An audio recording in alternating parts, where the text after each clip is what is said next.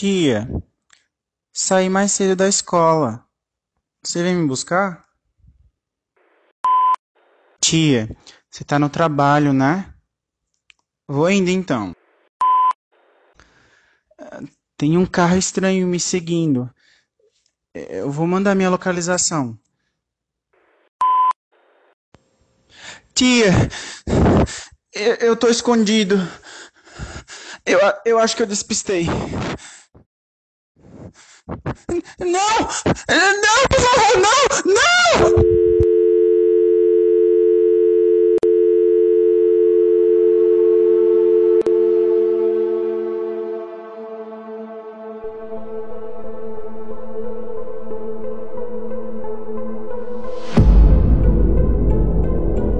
O caso 121, capítulo 1 O sumiço.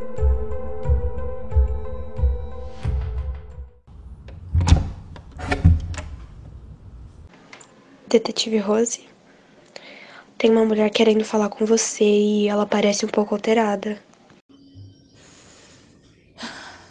Ok, eu já tô indo. Rose se dirigiu à porta e ouviu uma gritaria vinda do lado de fora. Ela então viu alguém já conhecido. Sua ex-namorada, Marina. Eu não vou sair daqui sem falar com ela. Senhora, você precisa se acalmar. Desse jeito não vai dar pra gente te ajudar. Marina? O que tá acontecendo? Você precisa me ajudar. Rose levou Marina para sua sala e ambas se sentaram para conversar.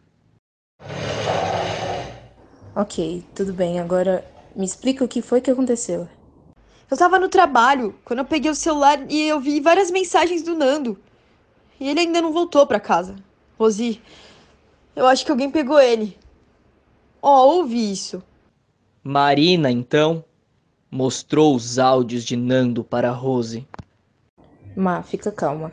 Eu vou cuidar disso. E eu sei como ele é importante para você. Você não. Nós. Eu também fui treinada para isso.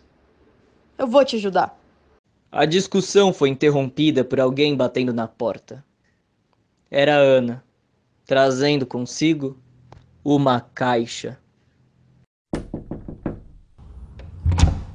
Detetive Rose, deixaram uma caixa aqui na frente, está endereçada para você. Para mim? Ana deixou a caixa na mesa e se retirou. Rose e Marina encararam a caixa por alguns segundos, até que a detetive decidiu abri-la. Dentro dela havia uma correntinha ensanguentada. É a correntinha que eu dei para ele. Ele não tira nem para tomar banho. A pessoa que fez isso, ela sabe que você tá aqui. Rose, será que. Não, Marina, não, não vamos pensar o pior. Vamos focar na investigação. Eu não vou descansar enquanto não fizer a pessoa que fez isso pagar. Sim, e eu estarei aqui contigo. A investigação acaba de começar. Marina e Rose lutam contra o tempo para descobrir o paradeiro de Nando. Quem enviou a caixa? O que aconteceu com o garoto? Descubra na próxima quinta-feira, neste mesmo horário, nesta mesma rádio.